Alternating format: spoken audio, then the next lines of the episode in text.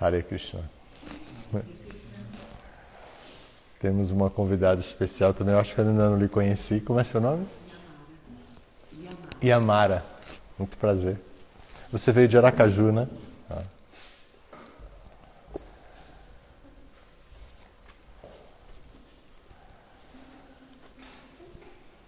Om Namo Bhagavate Vasudevaya.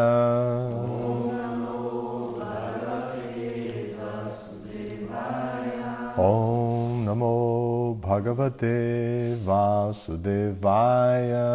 Om Namo Bhagavate Vasudevaya. Om Namo Bhagavate Vasudevaya. Om Continuando a leitura do Srimad Bhagavatam, canto 8, capítulo 12, versos 23 e 24. O título do capítulo é Mohini Murti confunde o Senhor Shiva. Repitam, por favor. Tasya Kara Agrat Saha Tu Kandukaha Yada Gataha Viduram Tam Anuvrajat Striyaha Vasa Sasutram Laghu Maruta Aharat Bhavasya Devasya Kila. Anupashyata. Vou ler sozinho. Tasya karagrat satukanduko yada gato viduram tamanuvrajat striyaha. Vasasatrusam lagumarutoharat Bhavasya devasya kilano pashyataha Tasya da bela mulher. Kara agrat Da mão Saha Aquela Tu Mas Kandukaha A bola Yada Quando Gataha escapou Viduram Para longe. Tam Aquela bola Anuvrajat Começou a seguir Striyaha daquela mulher. Vasaha, a veste protetora, Sasutram, com o cinto, Laghu, por serem muito delicados, Marutaha, a brisa, Aharat, arrastou, Bhavasya, quando o Senhor Shiva, Devasya, o principal semideus, Kila, na verdade, Anuprasyataha, estava sempre olhando. Então, a tradução deste verso, que é o 23, e do próximo, o 24, é a seguinte: Quando a bola escapou-lhe da mão e caiu a uma certa distância, a mulher começou a segui-la. Porém, enquanto o senhor Shiva observava essas atividades, uma brisa subitamente arrastou o delicado vestido e cinto que a cobriam. Nestas circunstâncias, o Senhor Shiva viu a mulher, a qual possuía todas as partes de seu corpo muito bem distribuídas, e a bela mulher também olhou para ele. Portanto, achando que ela sentia-se atraída por ele, o Senhor Shiva ficou muito atraído por ela. Repitam, por favor. Quando a bola escapou-lhe da mão, e caiu a uma certa distância, a mulher começou a segui-la. Porém, enquanto o Senhor Shiva observava essas atividades, uma brisa subitamente arrastou o delicado vestido e cinto que a cobriam. Nestas circunstâncias, o Senhor Shiva viu a mulher a qual possuía todas as partes de seu corpo muito bem distribuídas. E a bela mulher também olhou para ele. Portanto, achando que ela sentia-se atraída por ele, o Senhor Shiva ficou muito atraído por ela. Significado dado por sua divina graça a ser Bhaktivedanta Swami Shila Prabhupada. O Senhor Shiva observava todas as partes do corpo da bela mulher e ela também olhava para ele com olhos inquietos. Logo, como pensou que ela também se sentia atraída por ele, Shiva queria enfim tocá-la. Aqui termina o significado para esses versos.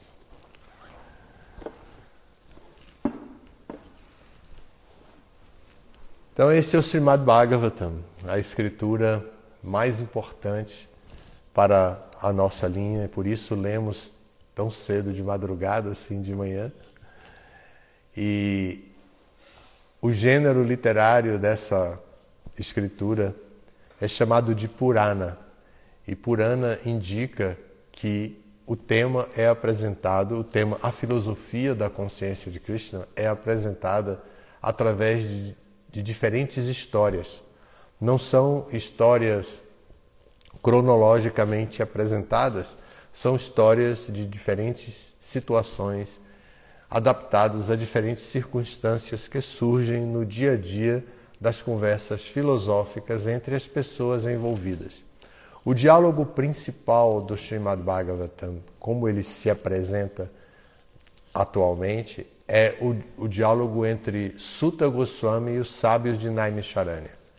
Esse é o diálogo, em termos de tempo na literatura, o mais próximo de nós. O que acontece? Nesse diálogo, a era de Kali está começando. As pessoas muito preocupadas com o desempenho dos seres humanos e a sobrevivência de toda a biodiversidade dentro do planeta Terra ficam muito preocupados. Então, grandes sábios decidem ir para a floresta fazer sacrifícios que durassem muitos, muitos anos, mas que fossem potentes para interromper o fluxo negativo da energia da era de Kali. A era de Kali é considerada a última do ciclo das quatro eras. A primeira era é chamada Era do Ouro, tudo é muito virtuoso. Na a segunda era, chamada Era da Prata, é Treta Yuga. E a terceira era, Dwapara Yuga, que é é, então vem a era de Kali, que é a última era, a era do cobre, a era do ferro. Cobre é do Apara Yuga. Vem a era do, do ferro. Então, a era do ferro como é a era que nós estamos vivendo atualmente. Quando essa era começou, Krishna tinha acabado de partir desse planeta, tinha deixado é, esse planeta aos cuidados das pessoas com quem ele havia convivido e depois dele ter dado o livro Bhagavad Gita, que representava exatamente o resgate de todo o conhecimento espiritual que havia sido vivido em, em outras eras e que seria muitíssimo importante e fundamental para a era de Kali. Então Krishna deixou essa escritura e partiu.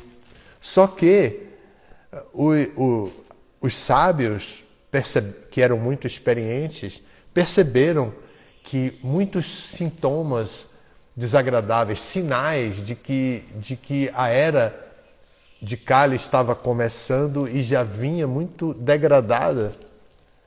Então eles ficaram muito preocupados e decidiram fazer esse sacrifício. Nesse sacrifício eles se encontraram com Sutta Goswami, Sutta Goswami era um, o maior entre todos aqueles sábios.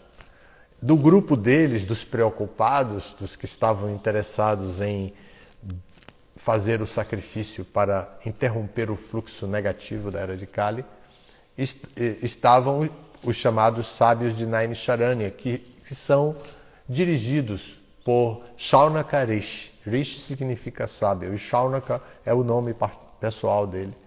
Então Shaunaka Rishi, que, que entendia o que estava acontecendo com aquele grupo de pessoas extremamente preocupadas, identificou entre todos eles alguém mais experiente do que ele, que pudesse então trazer o conhecimento que eles precisavam de como enfrentar a era de Kali. É essa era que nós estamos vivendo.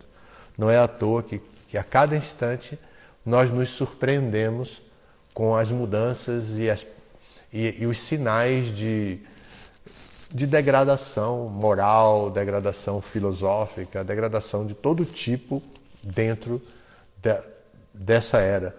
E se nós, que, que já nascemos dentro dessa realidade, percebemos isso, imagine então grandes sábios, conhecedores das Escrituras, conhecedores do, do mundo espiritual, conhecedores da, da consciência de Krishna, poderiam perceber. Então, percebendo, eles decidiram ajudar as pessoas na era de Kali. Então, eles se aproximam, eles se aproximam de Sutta Goswami e fazem a pergunta, fazem perguntas a Sutta Goswami. Sutta Goswami havia sido contemporâneo de Shukadeva Goswami. E era mestre dele, mas era contemporâneo de outra época. E Shukadeva Goswami foi abordado por Parikshit Maharaj, tempos atrás, a respeito da, da personalidade de Krishna.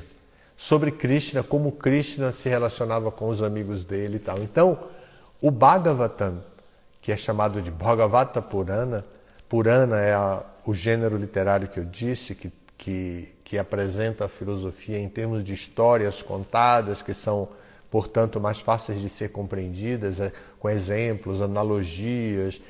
Então, e, e o termo, o termo Bhagavata é que se refere a Bhagavan, a pessoa suprema. Então são histórias que vão identificar Bhagavan, a pessoa suprema. Por isso, é, Bhagavata Purana. Então é o livro que conta histórias para, para identificar exatamente quem é Bhagavan.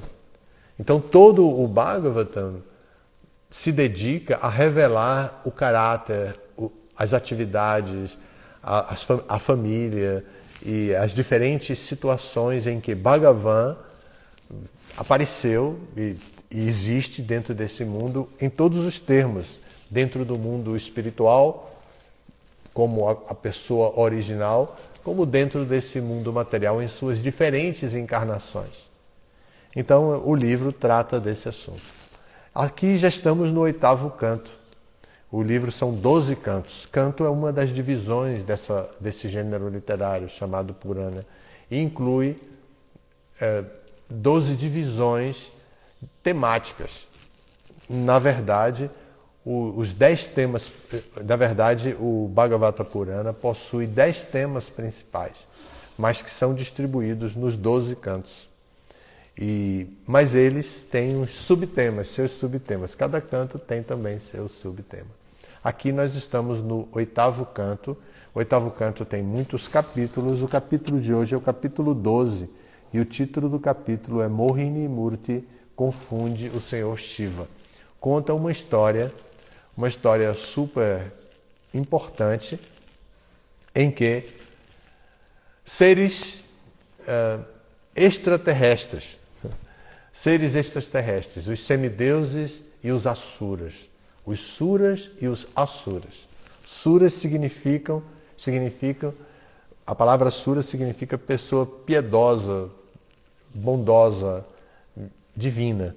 E asura significa aquele que não é piedoso, que não é divino. Numa linguagem mais teológica, comum a muitas religiões, Asura significa então demônio, né? aquele que não é divino.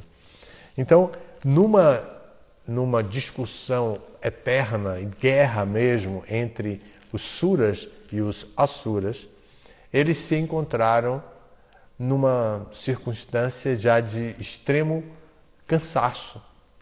E eles já em busca de, de trégua e até de paz, que mesmo nessas circunstâncias, pessoas assim buscam pela paz, eles decidiram é, bater o oceano de leite para produzir, dessa batedura do oceano de leite, produzir o néctar da imortalidade.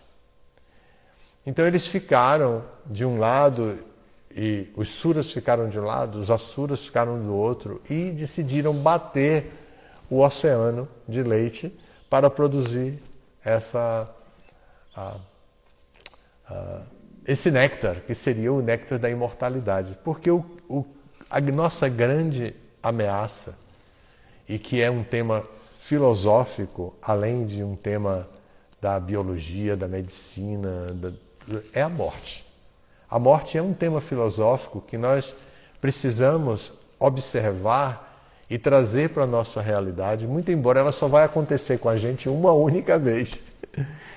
A gente não, não tem como prever quando será, como será, de que forma acontecerá. Por isso, é preciso que, que nós prestemos atenção a esse tema tão importante na vida, que é a morte. E observar que quando o corpo, esse corpo material que parece a fonte de nosso prazer, quando esse corpo material envelhece de forma natural ou de alguma forma ele se submete a alguma agressão, ou seja, o que for, ele morre, ele perde todos os seus sinais vitais, apodrece e, e, e é rejeitado pela, pelas próprias pessoas que amavam, e de repente aquele mesmo corpo que a gente abraçava, beijava, alimentava, convivia, ouvia, falava, simplesmente morre, simplesmente é apodrece e a gente não quer mais ele perto da gente. Então, é, esse corpo material não é a nossa verdadeira identidade. A nossa identidade é a identidade espiritual. Nós somos partes integrantes da pessoa suprema, com todas as suas potências. A pessoa suprema, chamada de Bhagavan, porque possui todas as opulências. Nós também somos pessoas divinas, potentes, que possuímos tudo isso. Somos da mesma natureza. A natureza original da nossa verdadeira identidade, a diva, a alma que habita esse corpo e que dá vida a ele, é Satchidananda. É composto por três elementos apenas: eternidade, consciência e, e bem-aventurança.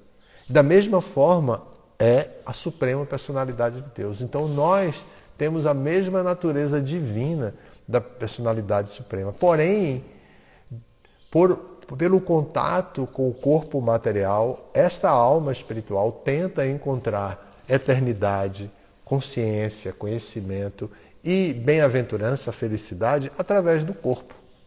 E isso é fadado à, à frustração, porque em um dado momento o corpo vai morrer.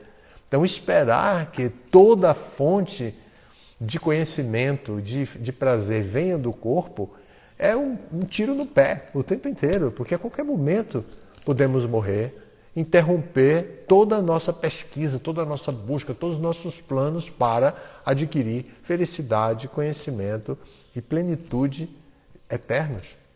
Então, assim, os, os semideuses e demônios se encontravam na, faz, na, tentando bater o oceano para obter a, o néctar da imortalidade. Eles queriam ser imortais. Porque se eles fossem imortais, eles podiam, um, se um grupo se tornasse imortal, podia eliminar o outro grupo e viveria em paz para sempre. Pensavam, cada um pensava isso.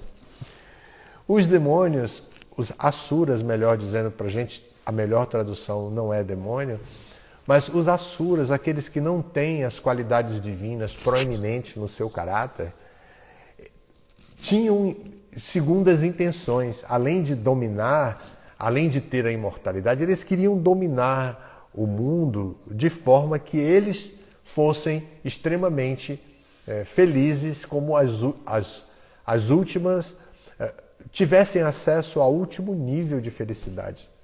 Os suras pensam um pouco diferente. Os suras querem o proveito e a harmonia entre todos os seres. Eles entendem que deve haver sacrifícios, que as pessoas devem trabalhar em prol da felicidade coletiva.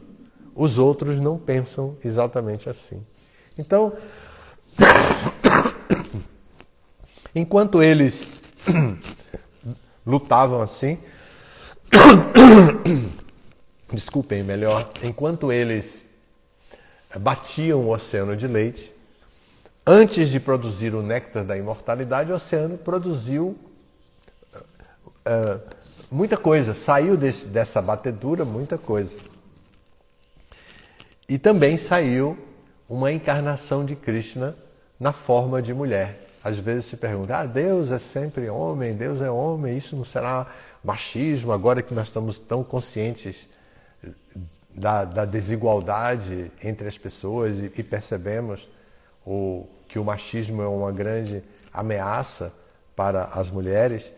Então, essa pergunta se torna cada vez mais é, importante. Então, Deus é sempre homem? É, Deus é então o homem? A identidade dele o revela como homem? Aqui ele vai aparecer na forma de uma mulher uma bela mulher que aparece naquele momento trazendo, é, naquele momento, para recuperar o pote de néctar que havia sido tomado pelos Asuras. Então, ele sabia, Deus sabia, que se ele, é, que se o néctar da imortalidade fosse parar definitivamente com os Asuras, a sociedade se degradaria cada vez mais. Então ele aparece como uma mulher disfarçadamente tocando uma bola, assim. Aqui interessante a bola como um elemento de brincadeira, né, daqueles tempos ainda. E ela aparece tocando e aí o, o livro é, conta histórias, histórias de uma forma muito poética. E aqui a poesia vai para a sensualidade, nos leva a contemplar a, a, sensualidade, a beleza de uma mulher que uma brisa tira o, o, o, desarruma o corpo dela e aparece as partes que não deveriam aparecer normalmente, porque foi o vento que, que, que tirou. Então a, o corpo dela aparece e o Senhor Shiva, que está do lado dos suras, dos semideuses, observa aquela bela mulher quando a bola escorrega, não escapa e ela sai correndo para pegar e tudo isso acontece, ele observa ela e ela observa ele. Então, é, essa é a parte do, do enredo da história em que estamos aqui. Então, daqui para frente, a história vai continuar e vai revelar muitas coisas importantes a respeito da luxúria humana, a respeito do apego que o homem sente pela mulher, que a mulher sente pelo homem, como isso desvirtua a pessoa do objetivo espiritual, como isso engana e são armadilhas que fazem perdermos até objetivos materiais, como os, os asuras, que terminaram perdendo o néctar da imortalidade por contemplarem aquela mulher bonita que apareceu e que todos ficaram olhando, achando a coisa mais maravilhosa. E era mesmo, porque é próprio, o próprio Krishna, na forma de uma mulher. Então a beleza era extrema, né? Era a própria suprema, o próprio Bhagavan, que é o que o livro descreve. O próprio Bhagavan, aquela pessoa suprema, aparece na forma de uma mulher. Então a mulher realmente era inteiramente perfeita em termos de, de, de todas as opulências femininas. E assim, é, esse é o enredo da história aqui. É preciso que tudo isso seja é, estudado, observado com os significados de Prabhupada, que nos revela todos esses conhecimentos mais herméticos, embora o, o Bhagavatam, o Bhagavata Purana, em termos de literatura, não possa, não, não deva ser considerado como uma literatura hermética, justamente porque Vyasadeva, que, que o compôs, já fez o, tra o trabalho de apresentar qualquer dificuldade filosófica através de histórias, histórias que, que trazem situações muito semelhantes às situações vividas por nós. Como aqui, por exemplo. Aqui nós estamos vendo agora uma pessoa, uma mulher brincando com uma bola. E a bola escapa e ela acelera o passo e o, o véu cai e aparece partes do corpo que normalmente estariam cobertas e alguém a observa e ela também observa. E então essas coisas não são desconhecidas para nós. Pelo menos no sentido muito mundano, nós entendemos isso. Aqui o sentido não é tão, não é mundano, mas ainda assim para nós não é desconhecido. Então é fácil compreender o, o assunto que está sendo tratado. Diferente disso é o Vedanta Sutra. O Vedanta Sutra é o, a escritura védica que apresenta toda a conclusão védica de uma, em forma de sutra. Embora o Bhagavatam seja imenso, tenha 18 mil estrofes, estrofes geralmente com quatro versos, imaginem, 18 mil. O, o Vedanta Sutra é pequeno e, e todas as suas, as suas informações são dadas na forma muito resumida. Por isso o Vedanta Sutra exige um significado muito elaborado, porque cada palavra utilizada ali poderia ser é, compreendida de diversas maneiras. Então, é preciso um, uma pessoa capacitada que possa analisar o Vedanta Sutra palavra por palavra para saber qual é o significado mais apropriado para aquele, a, aquele contexto que está sendo apre, apresentado ali. Então o Bhagavatam é um pouco diferente. O Bhagavatam tem as, as histórias se prolongam e demoram muitos capítulos contando histórias. Então não é não é assim, então não é hermético, mas ainda assim, por se tratar de, de elementos culturais muito diferentes dos nossos, é preciso que a gente leia com muito cuidado. Também a recomendação para essa escritura é se ler do começo ao fim, do primeiro canto até o décimo segundo canto, sem pular. E nós, em todos os templos dirigidos por Prabhupada, nós começamos a ler do primeiro canto, estamos seguindo ah, gradualmente um verso, dois versos por dia, e, e são, como disse, 18 mil estrofes, né? então nós vamos lendo assim.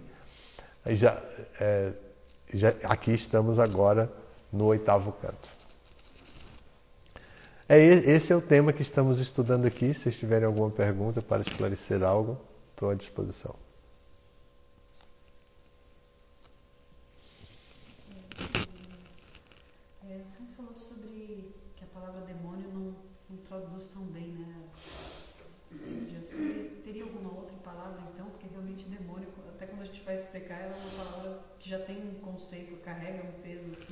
Ela foi a palavra demônio teologicamente está correta, mas ela foi eh, usada de forma muito é, ela, ela é pejorativa, mas ela foi usada de forma muito comum. Não é, a palavra não é vulgar. É, tem uma outra. É, foi usada assim e e às vezes ela é usada de forma pejorativa para agredir alguém. Então, as religiões sectárias, por exemplo, que, que sempre pensam que contém unicamente a ver, que apenas elas contêm a verdade, a verdade divina, que apenas eles são filhos de Deus, geralmente eles usam essa palavra não para as pessoas que são definitivamente mau caráter, como se descreve os asuras, mas ela descreve para qualquer pessoa que pensa diferente do que ele pensa. E é muito comum a gente chamar alguém de demônio só por fazer algo que a gente não gostaria que fizesse. Então, por isso a palavra não é a mais adequada. Qual seria a palavra? Hridayananda Maharaj gosta muito desse assunto, ele já falou muitas vezes, mas honestamente agora eu não, não lembro assim que palavra a gente poderia usar para substituir. corretamente. Tá? Talvez a gente sempre precise explicar. Asura significa que não é um ser com virtudes divinas e tal. Sempre que for falar, vamos ter que falar dessa maneira. Tá bem? Algo mais? Obrigado, bom dia. Hoje é um dia importante na nossa cultura. É o dia em que Krishna falou, revelou o Bhagavad Gita no campo de batalha de Kurukshetra. Então a Bhagavad Gita é uma escritura sagrada que trata de assuntos sumamente importantes aplicados até o dia de hoje. E ele vai descrever a natureza da diva, da alma individual, vai descrever a natureza de Paramatma, a alma suprema, vai descrever a própria natureza material Prakriti, vai descrever Purusha, a pessoa suprema. Vai descrever karma e também o tempo. E isso nos, nos faz, esses conhecimentos dados assim no Bhagavad Gita, nos levam a pôr o pé no chão, a viver com o pé no chão no mundo, dentro da realidade. Então, hoje é o dia, um dia de Ekadashi, o 11 dia da lua. Nesse dia de hoje, nós fazemos um tipo de penitência especial que é não, não comer grãos. Então, não comemos cereais hoje. Né? Cereais. A palavra em português melhor é cereal. Então, não comemos cereais, arroz, feijão, milho. Hoje não tem cuscuz, nem tem pão. então, é... Então nós vamos ler todo o Gita. Como Krishna, ele, ele falou todo o Gita em 45 minutos. Nós vamos levar mais de três horas para ler tudo. E nós vamos fazer uma leitura comentada. Então nós vamos nos reunir aqui na sala do templo e ler comentando. A gente lê os versos e depois comenta a importância daquele capítulo. Isso eu vou fazer isso. Nós vamos dividir em três partes, porque o próprio Bhagavad Gita tem 18 capítulos e é dividido em três satkas, ou três divisões, e de, de seis capítulos. Então nós vamos, nós vamos estudar primeiro, ler primeiro seis, os seis primeiros capítulos, comentar. Depois os seis segundos capítulos e comentar. Depois os seis últimos capítulos e comentar. E assim a gente vai cobrir tanto o tema como o assim exercitar um pouquinho a nossa inteligência que às vezes somente por ler e ouvir e tentar cumprir o tempo de leitura não exercitamos a nossa intelectualidade e é bom fazer esse exercício intelectual assim como é bom fazer exercício para o corpo ficar forte ter mais saúde sustentar a coluna e tudo mais é importante também fazer um pouco de exercício intelectual para fortalecer a nossa fé. Obrigado a vocês, todas as glórias a Sila Prabhupada.